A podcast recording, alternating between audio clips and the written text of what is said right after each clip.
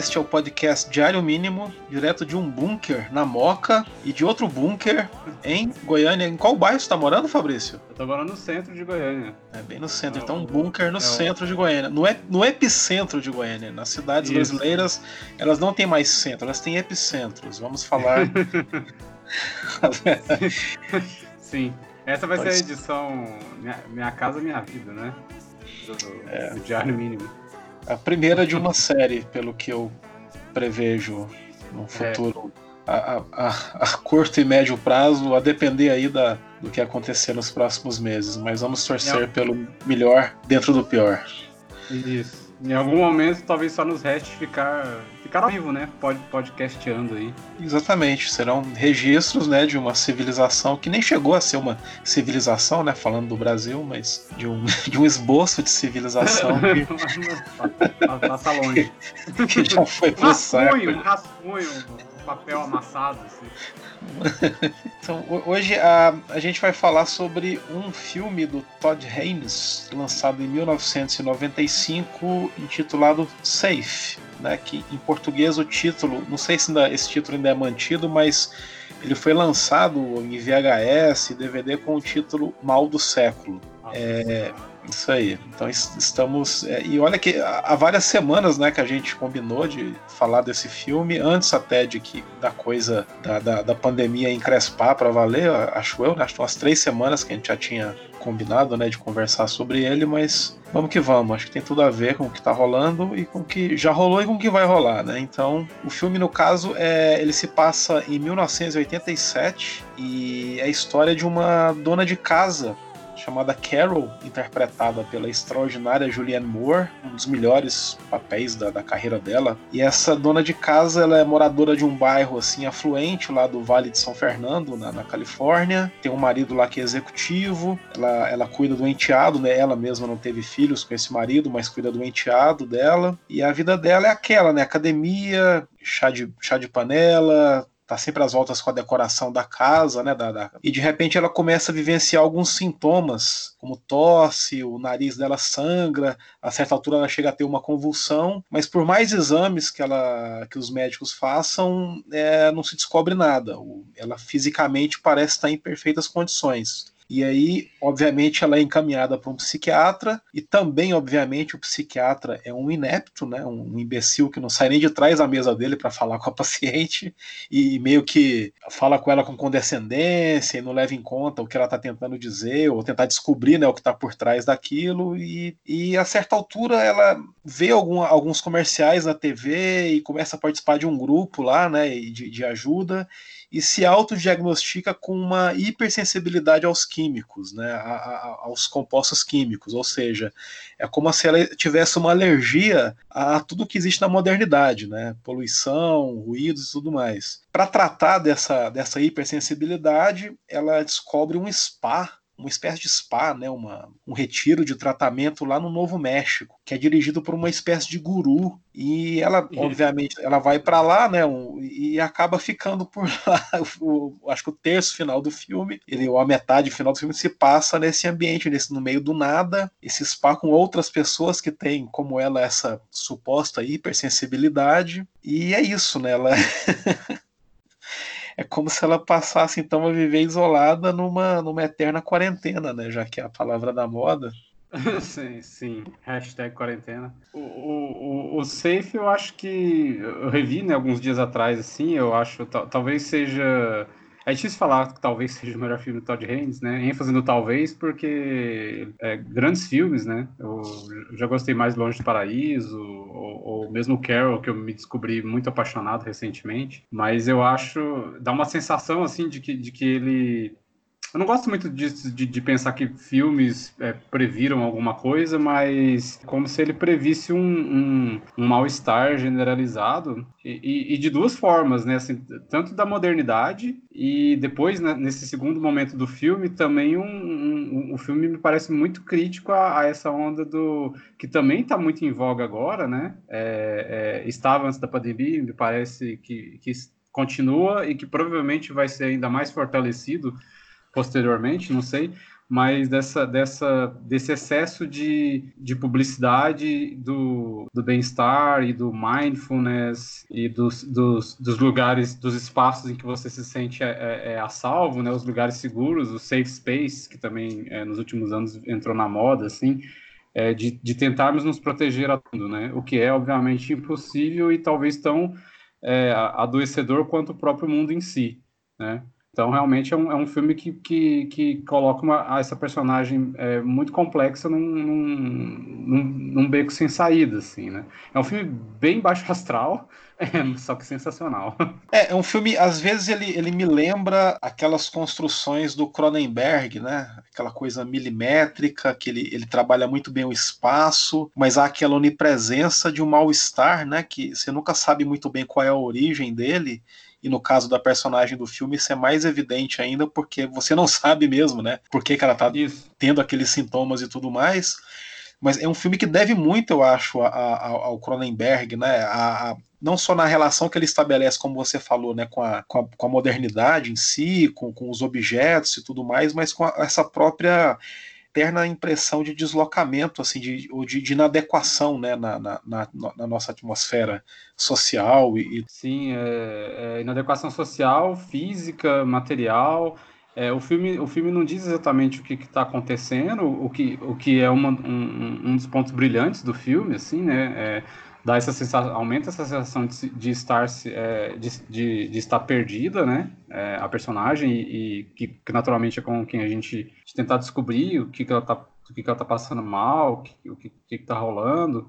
O filme dá algumas pistas dessas, dessas questões químicas, né? Tem a cena em que ela tá dirigindo e, e e a poluição de um, de um caminhão na frente dela, né, é, é, ela, ela acaba sendo muito sensibilizada por isso, é, os barulhos e tudo mais. E eu acho muito interessante como é um filme. O filme é visualmente. É, é, toda a estética do filme, né, toda a composição do filme, o Todd Haynes acho que trabalha essa direção de uma maneira maravilhosa. Assim, filme, é um filme muito enfermo, né? Isso, é, há sempre essa impressão de que tudo é muito artificial todo o espaço ali é, é bastante artificial, é, é, pouco convidativo, né? A casa é uma casa grande, ela tem uma preocupação assim bem que fica clara logo no começo do filme com a decoração, né, com, com as cores, tem, tudo tem que combinar e tudo mais, mas ao mesmo tempo é uma casa que não parece nem um pouco confortável assim, né? Parece uma parece lembra um hospital, até, até a roupa azul clara da, da ela tem uma, uma empregada doméstica, né, dos empregados ali. É a Fúvia! É, lembra é... lembra roupa de enfermeiras, é, é, é, tudo mal iluminado, embora seja um casarão, é, é tudo, tudo, remete a essa, a essa sensação de, de, de, estar doente, né? De... É, e, e, é curioso também porque esse desconforto ele, ele, é, ele está presente desde o começo né, do filme, né, desde a primeira cena, inclusive tem uma cena logo no começo em que ela transa com o marido, mas fica muito patente que ela não obtém qualquer prazer daquela relação. Não que ela seja frígida, mas que a relação com o marido, obviamente, não é satisfatória ou sequer. É. Nem parece uma relação dela. O marido ela, transa ela, com ela, ela não transa com o marido, não. Né, ela tá em outro lugar, sei lá. E, e não, não que alguém vá culpá-la, né? Mas, mas ela é uma pessoa claramente frágil, né? Que vive com certo estresse ali e a Julianne Moore, ela interpreta de uma maneira muito interessante, que ela faz aquele sotaque ali, que eu não sei se é da, daquela região da, da, da Califórnia, mas é que é um sotaque em que as frases sempre terminam com uma inflexão interrogativa, né? É como se tudo que ela dissesse, até as afirmações mais assertivas, né, fossem talvez uma pergunta, né? A maneira como ela é, é, é algo típico do sotaque de, de, de certas daquela região dos Estados Unidos, mas ou de uma certa classe social daquela região dos Estados Unidos. Mas é curioso isso, como isso casa bem com o que é a personagem, né? Porque é como se naquele começo, até ela, até ela entender que ela está doente, que ela está doente, toma a atitude de, de, de ir lá pro, pro spa, ou pro retiro, ou pro, pro meio do deserto lá, ela é como se fosse uma insegurança sempre evidente, né? Até nesse, no, na maneira como ela fala as coisas mais simples, assim. Isso é bem, eu acho bem curioso mesmo. E é um trabalho genial da, da Julianne Moore, né? mas ela é sempre a deslocada, né? A personagem mais para baixo, assim, é como se, se tudo que tivesse ao redor dela também é, é desfalecesse, né? Não, não é, ressecasse. E é, é curioso também, é, o, o Todd Haynes ele faz uma coisa interessante na trilha do filme que me lembra, já me lembra outro cineasta, que é o David Lynch, que é, é, uma, é a onipresença de um certo ruído, né, que nunca é identificado. É como se sempre tivesse algum eletrodoméstico é. ou motor de alguma coisa ou algo, um ruído urbano, mas, mas é muito, não dá para saber direito o que é, né? Tá o tempo todo ali na, na, na no fundo, né, da, da, da trilha sonora do filme, que é como se estivesse sublinhando essa, esse desconforto que vai crescendo, né, no, no com a personagem essa inadequação, né? Como se tivesse alguma coisa fora do eixo. E, é é algo que o, o, Lynch faz muito bem, acho que desde o do Eraserhead, né, que é o primeiro longa dele, ele já, ele já trabalha esse tipo de coisa, né? Em, em todos os filmes dele, desde Lynch, eu percebo o uso da trilha nesse sentido, né, para sublinhar esse tipo de, de sensação desconfortável. E o, e o Heine se apropria São disso industriais. Exato. E o, o Reine se apropria disso muito bem, né? Na, na, e, e, calça muito bem, né? Com, com, com, a, com o desconforto que a narrativa inteira vai, vai transmitindo, né? Muito, muito. E não só os sons, é, o que seriam esses, esses sons que não se sabe de onde vem, o que seriam esses ruídos é, é, mais modernos, digamos assim. É, é, eu acho que naquela, tem, tem vários momentos, né? Não só a trilha mesmo, que o, você falou do David Lynch, o início é muito David Lynch ali na perspectiva do carro, né? É, com os faróis até, até a paisagem ali me, me lembra o Mulholland Drive mesmo. E, e, mas também alguns sons orgânicos, né? O próprio som dos insetos, da natureza, é bem mais estranho, assim. Parece que que tá, que tá a própria natureza está corroendo alguma coisa ali e, e, e dá uma, e, e, o filme dá uma evidenciada, me parece assim, algo acima do tom nesses, nesses sons, né? esses, sons, esses sons do ambiente, para que fiquem estranhos mesmo e o, o menos natural possível. Porque, é. porque claro, é, é isso, né? Ela, ela tá hiper, ela, ela é hipersensível, né? A, a, tudo. É, e é como se cada, cada uma dessas coisas, né? Tanto da natureza quanto do. Mas principalmente da, as, das coisas feitas por nós, né? Por seres humanos, é como Isso. se elas agredissem, agredissem a personagem o tempo todo, né? E cada vez mais. Eu, eu vi uma entrevista do, do Haynes, na verdade, uma conversa dele com a Julianne Moore, gravada já há, pouco tempo, em que eles relembram né, o processo de criação do filme. E em algum momento o Haynes fala algo sobre como, apesar de tudo, a doença da, da, da, Carol, né, da personagem, é como se a doença desse um propósito à personagem. Porque a gente comentou há pouco né, o quanto ela é. Ela está sempre ali um tanto quanto inadequada, ou desconfortável, ou um tanto. É, não se adequa nem àquele mundo que seria o mundo dela, né? E a doença é como se a doença desse uma identidade para ela, como se finalmente ela tiver, ela fosse algo que ela mesma consegue identificar, por pior que seja, né? no caso, alguém doente e doente de algo que a maioria das pessoas sequer entende o que é. Medicina não entende, ninguém entende, mas ao mesmo tempo ela tem então um senso de propósito, no caso de se tratar né, e de se entender daquela forma, que é muito, é muito interessante. E eu, não, eu depois eu fiquei pensando no filme a partir desse ponto de vista e, e, e falei, nossa, realmente é uma bela de uma dica né, do, do próprio diretor e roteirista do filme para encarar certos aspectos do, do, do safe. Né? E também tem uma discussão muito interessante no filme e que eu acho que tem muito a ver com o que a gente está passando agora, que às vezes parece que o filme questiona o que seria imunidade, né? o que seria a pessoa estar imune a essa ameaça externa, né? Seja o que for, né? Seja uhum. química, da poluição, de tudo que a modernidade traz, seja no, no nosso caso aqui um vírus, né? E no caso do filme, é, ela, no caso, a personagem investe num distanciamento extremo, né?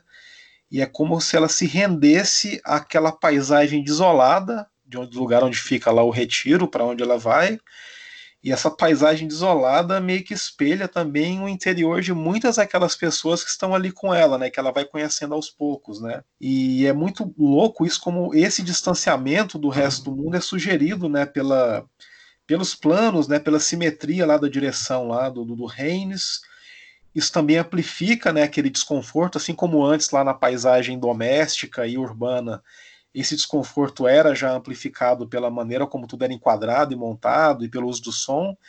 Quando ela vai lá para o deserto também, isso continua a ser amplificado. Só que o filme adquire, pelo menos na minha visão, o filme adquire assim, uma tonalidade de, de coisa pós-apocalíptica, né, que é muito interessante. Isso é ressaltado por aquele personagem que, que, que, nem fala, né? Que ela só vê a distância, que, lá, que é, é, é uma pessoa que está num nível tal de hipersensibilidade ao mundo que ela, ela tem o corpo todo coberto e é vista sempre à distância, ela não se aproxima de ninguém, não fala com ninguém, não interage com ninguém, não participa lá do, das reuniões de grupo, não participa da, daquelas dinâmicas imbecis lá que o guru faz, não participa da, da, das conversas, não participa das refeições, e é quase como que um, um, um animal ali que está solto ali pelo, pelo, pelo spa, ou seja, o que for aquilo, né? Numa certa altura parece que a personagem da Julianne Moore olha para aquela para essa pessoa, né, que está afastada e num estágio muito específico da doença, seja qual for, e eu não sei, é uma coisa meio ambivalente, né? Eu não sei se ela olha para a pessoa com temor de chegar àquele estado, né? De ficar daquela forma também, de não conseguir nem se aproximar dos outros, ou se ela olha, olha talvez como um objetivo, não sei, né? O meu, a minha, a minha ideia, ou ela né? sentido naquilo, né? É, talvez ela entenda que não, o sentido é, talvez seja esse, né? Que, que o mundo é tão tóxico que eu preciso me proteger por completo, né? Usar roupas e máscaras e luvas e tudo mais e não ter contato com nada que seja desse mundo, né? Seja coisa viva ou coisa né, química ou que seja. E, e é bem maluco isso, porque já perto do final ela já se muda lá dentro do spa para uma espécie de iglu, né, que é uma célula de, de, de, de, de isolamento, né, em relação ao mundo, que um outro lá, um outro é, residente lá do o paciente do lugar, que ele morre, né, era um senhor que estava doente, ele morre e a, esse, essa, essa, essa casinha lá, parece um iglu mesmo, fica disponível e ela acha que é uma boa ideia se mudar para lá, né? Que é um lugar que não tem janela, é uma, um igluzinho sem janela, totalmente isolado do resto do mundo. E ela fala: é aqui que eu vou morar. E, e é louco, parece, Coisas parece tá mínimas, tá... né? Uma cama, um espelho. É, e parece que ela tá caminhando para ficar como aquela esse, essa outra ou outro, eu não, nem sei se é homem ou mulher, acho que o, o guru fala o nome da pessoa, não lembro se é um nome feminino ou masculino. É, o filme entra nessa radicalidade, assim, é, o filme, o filme se, se, se, transforma, né, da metade para frente. É, essa, inclusive essa casinha que você mencionou me lembrou, cara, tem, eu não lembro qual, mas acho que tem um filme dos Trapalhões que tem umas casinhas assim muito, muito parecidas, esses igluzinhos. É, acho que é um dos de ficção científica que eles fizeram, enfim, dos, dos mais antigos. É uma paródia é... do, do, Star Wars, né? É, tem esses igluzinhos, não tem, se eu não me engano. Tem, tem sim. É, é. é a, é a Tatooine lá dos Trapalhões. Sim. É isso, o, fi o filme entra. Ele entra numa. que me pareceu numa, numa ironia ácida também, muito, muito grande, assim. É, é, e, e, consegue ainda assim fazer com que a gente é, é se importe imagem, né? Não só por, por, por tentar é, acompanhar ela tentando se compreender assim que enigma é isso, que, que, o que, que a aflige tanto, mas porque a Juliana Moore realmente é, é, é incrível, assim, né? É, numa atriz ruim, assim, é, poderia ser uma personagem insuportável, né? Porque tem todo esse lance da, da personagem se, se, se isolando e, e, e se queixando de tudo, né? E, no entanto, não, né? Ela transforma ela nessa personagem muito é, compreensivelmente sofrida, até porque o filme dá esse espaço para se entender um, o que me parece não ser um distanciamento só dela, né? Mas um distanciamento da, de, das relações é, humanas é, é nos tempos de hoje, né? Da modernidade, assim. Você falou do distanciamento, que é algo que, que de fato está tá estabelecido no filme desde o começo nos enquadramentos, no jogo com a câmera, é, é, quase não tem close mesmo nos personagens. Assim, alguém liga para ela na casa, ela vai atender o telefone, cenas que normalmente seria se fazer um plano médio ou mais próximo de atender o telefone para um, uma determinada conversa, é, a câmera se mantém estática bem distante dela, né? Numa casa grande, que também favorece o distanciamento, a maneira como ela janta, ela com, com o esposo e caminha é, da cozinha para a sala, a câmera ali parada, é, uma câmera muito fria, muito distanciada, e depois esse distanciamento vai, vai adquirir outro sentido, né? Um sentido para onde que ela vai mesmo, né? Um sentido ali é, geográfico dentro da história, né? Eu não sei, é, vendo o filme, eu, eu me lembrei muito daquele eu não sei se é o segundo ou terceiro longa do Jeff Nichols, que é o Take Shelter, o Abrigo, a tradução em português. É um filme de 2011. que é o terceiro. É, bem bom. Que é com o Michael Shannon, né? Que o filme é sobre um, um, sujeito no interior dos Estados Unidos. Ele começa a ter uns sonhos e visões apocalípticas instigado por essas visões, ele passa, ele começa a construir um bunker, né, no quintal. Ele começa a se afastar das pessoas também, porque ele, ele crê que uma algo muito ruim está se armando, né, tá a caminho uma tempestade, uma praga, um, um, cataclisma, algo desse tipo. E isso cria, ele tem uma mulher e filho e tal, e, e ele meio que entra em conflito com a família, com os amigos, né, com a própria comunidade, uma cidade pequena onde ele vive, ele entra em conflito com a comunidade, todo mundo começa a achar que ele está enlouquecendo, e, e, o filme é, é, um filme também muito irônico, né, já que você falou em ironia aí, comentando o, o Safe, mas O Abrigo também é um filme muito irônico, porque como a gente trabalha com spoiler, né, acho que eu posso falar, né, porque o plano final do filme quando parece que o cara. Pode já... falar, nada mais, nada mais importa, André, nesses, nesses dias. É, nada mais importa, né? O que é um spoiler, né? No meio da pandemia. Então, é. então parece que no, no, filme, o filme inteiro é construído como se o cara estivesse enlouquecendo, né? Que ele estivesse delirando com aquela, com aquela coisa apocalíptica toda que ele tá aí. Ele, ele se endivida, né, para construir um bunker no quintal. A mulher dele fica louca, como assim? Você tá louco? Para com isso. E aí parece que ele vai depois de chegar lá no ápice lá de, de que ele num evento social lá na cidade que ele meio que tenta né, fazer as pessoas entenderem né, que o, o pau vai comer, né? Você tem que se preparar, tem que estar tá pronto e tudo. Mas aí parece que ele aceita, numa certa altura, que não, né? Deixa quieto então, né? Ninguém tá me ouvindo mesmo. E ele vai com a esposa pro litoral, né? Passar uns dias lá para tentar se recuperar daqueles meses lá de, de, de, maluquice. E é justo quando eles estão lá, né? Ele tá brincando com. Não lembro se é um filho ou se é uma filha. Eu vi assim uma. Quando saiu, tem 10 anos quase. Mas ele tá lá na areia, lá na praia, brincando com o filho. E aí, acho que a esposa dele é a Jessica Chastain, até, né? E ela, eu lembro do plano que ela olha assim para o mar, né? E pela expressão no rosto dela, você sabe que no mínimo tá vindo um tsunami. Né? e, assim, e, assim, e o filme é, é de uma ironia tão, tão abrasiva, né? Porque ele quase faz você acreditar que, ok, o cara realmente estava surtado, né? Tava da mesma forma como o filme do Haynes também, em certos momentos, né, quando os médicos não encontram nada, quando tudo, é, é, nada aparece de fato, clinicamente falando, né, nos exames e tudo, é, você começa até a achar que a, a personagem da Julianne Moore tem, obviamente, tem um problema, mas não é um problema estritamente físico, né, ou fisiológico, né? Tá mais um problema psiquiátrico ou algo nesse sentido mas ao mesmo tempo o filme é ambíguo com isso, né? Você não sabe de fato, né? Se, se é um novo tipo de doença, né, que pode estar surgindo, se é um, ou se é um tipo de doença que não está surgindo, mas que está sendo só identificado por algumas pessoas que não estão na, envolvidas com a medicina tradicional, né?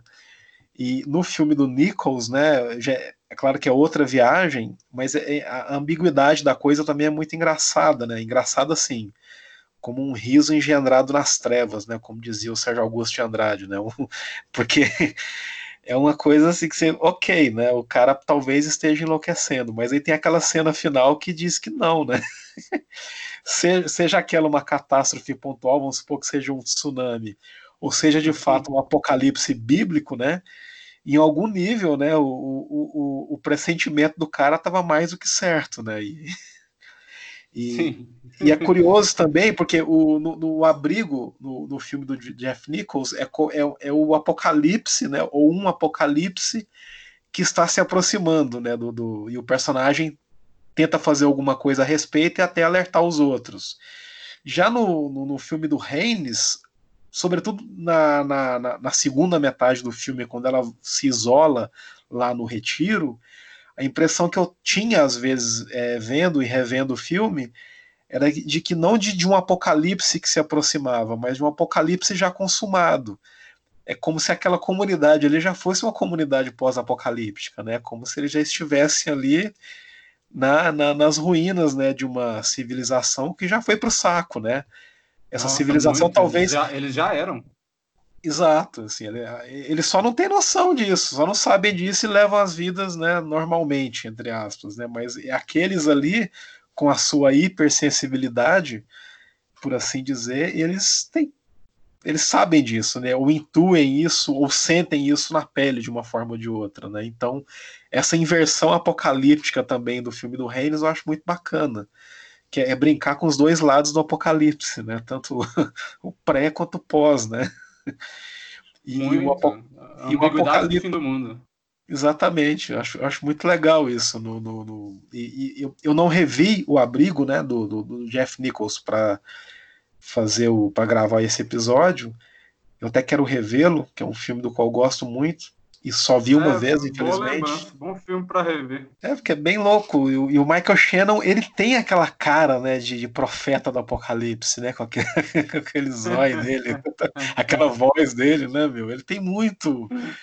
Né, eu, eu, eu, lembro dele até no Homem de Aço, lá, quando ele tá em Krypton lá ainda, e eles, eles são presos naqueles dildos gigantes lá, né, que o Zack Snyder inventou pro filme.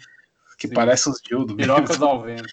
então, e ele grita lá, né, que vai atrás do Kalel, né, seja onde for, né, vai, vai pegar ele tudo, e, e ele tem essa cara, né, de, de, João Batista, né, batizando a galera no Rio Jordão e berrando, né, sei lá. É, acho... Fez muito filme doido, né, fez o Bug do, do Fredkin, que ele enlouquece também. Ele faz o, o, policial que tá morrendo de câncer lá no Animais Noturnos, né? Que é um belo filme também. Sim. E é o General Zod, né? Assim. Ele tá no. Ele fez Boardwalk Empire? Sim, ele é o agente do FBI em Boardwalk Empire, né? Que. Isso! Que isso, é, isso. Que enlouquece, né? Que é um cara. É um, é um maluco fundamentalista cristão. Que, só que sendo fundamentalista cristão, ele obviamente ele só causa o mal, né? Que ele, ele não consegue engravidar é. a mulher dele, ele depois ele leva uma puta lá, que é a ex-amante lá do personagem do, do, do Steve Buscemi, né, pra casa da, da mulher. Depois ele foge com essa, com essa prostituta e se esconde, né? Ele tá sempre envolvido ali na, nas franjas ali do crime organizado, causando mais até do que os próprios gangsters, né? o cristianismo, o cristianismo fundamentalista sua, é, com toda a sua força em ação. É, ele, ele, sem, ele, sem economizar nada. É, ele, na primeira temporada do Boardwalk Empire, ainda, inclusive, a gente está falando aqui, pressupondo que as pessoas saibam do que a gente está falando. O Boardwalk Empire é uma série desenvolvida pelo Martin Scorsese para HBO, que teve, salvo engano, quatro temporadas no começo da década, né? Acho que foi 2010, 2011, até 2013, 14, por aí. E é uma série que se passa no, no começo do século XX sobre. Começa com a lei seca e sobre como a lei seca acabou dando tudo que o crime é, norte-americano, espe especificamente as máfias judaica e italiana, precisavam para virar crime organizado de fato, né? Que, então, e a série se passa sobretudo em Atlantic City, mas mostra ali. Então são personagens reais, né? Tem o Luke Luciano, o Rothstein né? e outros gangsters lá da época e tudo, né? E mostra como eles organizaram todo as cinco famílias de Nova York, né? Que foram imortalizadas lá pelo. Al Capone. Al Capone, em Chicago e tudo mais. Então, é, é a história da, da, da, formação de fato do crime organizado nos Estados Unidos, graças àquela cagada monumental do Congresso americano, né, de instituir a lei seca. E é uma série. é uma série. É, acho que ela teve quatro temporadas, mas era para ter cinco. Então, é, o Scorsese, para terminar a série, ele e os roteiristas decidiram pular a, o que seria a quarta temporada. Então era como se ela fosse da terceira para a quinta, um salto temporal enorme da terceira para a quinta, o que é uma pena, porque essa quarta temporada seria justamente aquela em que o Al Capone teria sua ascensão, né? E o Luke Luciano tomaria lá, se daria bem na guerra da, da, das famílias mafiosas em Nova York e tudo mais. Então eles optaram por terminar o, o arco narrativo lá do personagem principal, que é o, do, que é o, o, entre aspas, tesoureiro de Atlantic City, né? Mas é um contrabandista como todos os outros de álcool eles optaram por terminar o arco narrativo dele em detrimento de várias histórias reais muito, muito bacanas que seriam exploradas na quarta temporada. Mas fica a dica aí, uma puta série, como diria o outro, né? Mas voltando a falar do, do Apocalipse. a gente estava falando da, da ambiguidade, né? Essa parte final, assim, do, do Sei, tem o plano final eu acho maravilhoso, assim, que ela no espelho, né? É, ó, esse é, esse, é, o, esse é o grande spoiler da noite, hein? É, essa, essa, esse ultra objetivo por, por estar bem, né? Por, por você é, estar feliz, assim. Outros filmes vão tratar isso, né? Falando em Apocalipse Fim do Mundo, um filme que também. É, bom, Lars von Trier tem treta com, com a felicidade, né? Como busca, né? O Melancolia, por exemplo, é, vai um pouco por aí. Mas no caso da, Julia, da personagem da Juliane Moore no, no A Salvo, é, tem, tem essa, essa, esse plano final, essa coisa de olhar para si mesmo, né? É, e ter como um objetivo o, o estar bem, né? Não saber por que você se sente mal, mas um, também existe um, uma maneira muito é, obsessiva até, né? Para se, pro, se proteger em primeiro lugar e a partir dessa proteção é se sentir bem, né? disso também ser um problema, né? Você tá ali naquela comunidade pós-apocalíptica, já é isso, né? Há, há, um fingimento de vida ali, né? Se você pensar bem. E da mesma forma que eu falei, né? Que a personagem da Julianne Moore poderia ser uma personagem chata na, se se entregue a uma, a uma, a uma atriz é, é, não tão incrível quanto a Julianne Moore. Da mesma forma, o Todd Haynes, que é, Todd Haynes, que é um diretor habilidosíssimo, assim. O filme também, ele não, ele nunca de novo, poderia cair facilmente numa, numa crítica fácil, direta e rasa a, a tipo, sei lá, consumismo ou, uh, é, é, ou uma coisa é, muito voltada para o que seria a classe dela, porque ela tá ali. É, e o filme nunca, nunca, nunca, nunca vai por esse lado. Sim, não, em nenhum momento eu, eu senti durante o filme que ele estivesse pesando a mão por esse lado, né? Em nenhum momento ele. Mesmo é, naquela cena. Bem longe disso é, é simplesmente uma condição, né, da personagem. Assim, é simplesmente isso. É, mesmo naquela cena no começo, lá em que ela recebe os entregadores do sofá e o sofá veio na cor errada, né? Seria uma cena que ele poderia facilmente pesar a mão, né, para criar aquela, aquela, aquele estereótipo, né, da, da dona de casa rica, né, que está encrespando lá com a, que seria uma algo não tão importante, mas não, né? É algo natural. Ela só queria o sofá de outra cor e da mesma forma ela vai lá na, na, empresa lá que, que vendeu o sofá e fala com o cara e explica pro cara, né, porque que ela é porque combina com a cortina, né? Então, você tá me entendendo? Mas não é não é não, não é, não é algo no sentido de, de ridicularizar ou estereotipar a personagem, né? Não é só um tipo um tipo de, de, de coisa que alguém como ela rotineiramente faz, né? cuida da casa, cuida dos móveis, né? Cuida da é, decoração. Ela dá importância aquilo. Ela não, ela não tá escrotizando os trabalhadores ali, não. Não tá escrotizando ninguém. É só, é só, pô, velho, ela, ela ela se importa com as cores, velho, da decoração. Não, mas qualquer um de nós, né? Se, se, eu, se, eu, se eu, nem, nem, eu nem me importo, mas se eu compro um sofá de uma cor X e o sofá chega da cor Y, eu vou ligar e falar, porra, não foi esse que eu comprei, né? Eu não vou falar que o que eu comprei, Sim, que eu queria, que, é, que vai combinar, é porque combina com essa lompa, sabe? Não, porque o outro sofá combina com essa lompa. Assim. Ou com a parede, mas, né? Mas a questão é essa, né? Que a personagem ela nunca é estereotipada, né? Mas o que eu tinha para falar do Safe era isso, cara. Você quer falar mais alguma coisa? Cuidem-se, né? É, fiquem em casa. Acho que, acho que, acho que a, a mensagem desse podcast é isso, meus, meus amigos e minhas amigas. Fiquem em casa. né? Lavem é... as mãos e evitem aglomerações. É, o vírus mandou a gente para o retiro lá no Novo México, lá, né? E o, e o, e o legal é que o, a gente vai ter que ouvir aquele guru lá do, do Safe dizendo na nossa cara que a culpa é nossa, né? Que ele fica falando lá para os caras, né? Pra... Você tem que entender que a culpa Nossa, é sua. meu né? Deus. Ele cura. o, o processo de cura dele é a pessoa se culpar, né? Sim, não, pois é, faz total sentido. Não, não assim, ele, ele não faz sentido, mas faz total sentido com, com o que a gente vem acompanhando assim há, há décadas, né? É, o Safe eu acho que ele só não acertou mais do que o meu romance Dentes Negros, que está em promoção na Amazon. Compre, ok? Isso, André. Bastante também. Você fez uma, você fez, você fez uma citação boa recentemente no, acho que foi no Stories, é, que, que cabia perfeitamente para tal momento. Você lembra de Cara, não lembro, meu. Não lembro mesmo. Eu tenho, eu tenho explorado tanto Você a não, pandemia. você não pra- lembra? Eu não lembro, não. Eu sei lá. Eu, eu tenho postado tanta coisa, tanto do, do Dentes Negros quanto do Eufrates lá, que o final do Eufrates é meio apocalíptico também, né? O, o personagem lá do o Moshe, ele tá no busão vindo aqui do, do aeroporto de Cumbica e ele olha Spoiler pro do próprio livro. Spoiler Não, eu do dou isso- não, livro. mas não- não é spoiler. isso, galera.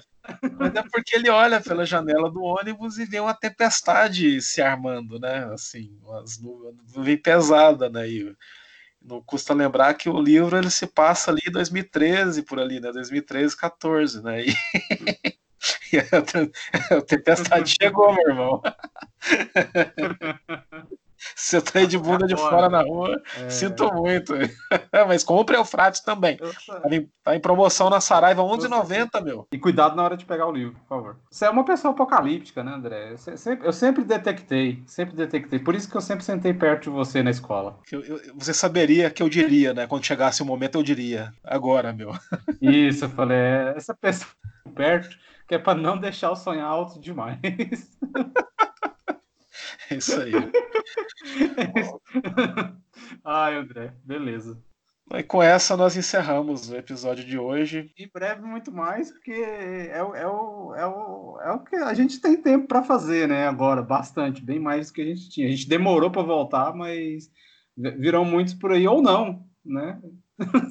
tá tudo É, o muito dia- o rápido. diário mínimo vai ser um diário, de fato, né? Um episódio por dia com, né, com os caras.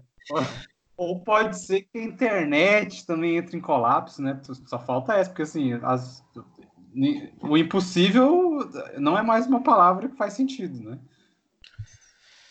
Pô, agora você me deprimiu, cara. Tá Beleza. certo. Então, meu. Fabrício, brigadão aí. Valeu. Até a Obrigado. próxima. Seja Um abraço for. virtual. É isso aí. E fique longe das pessoas. Places,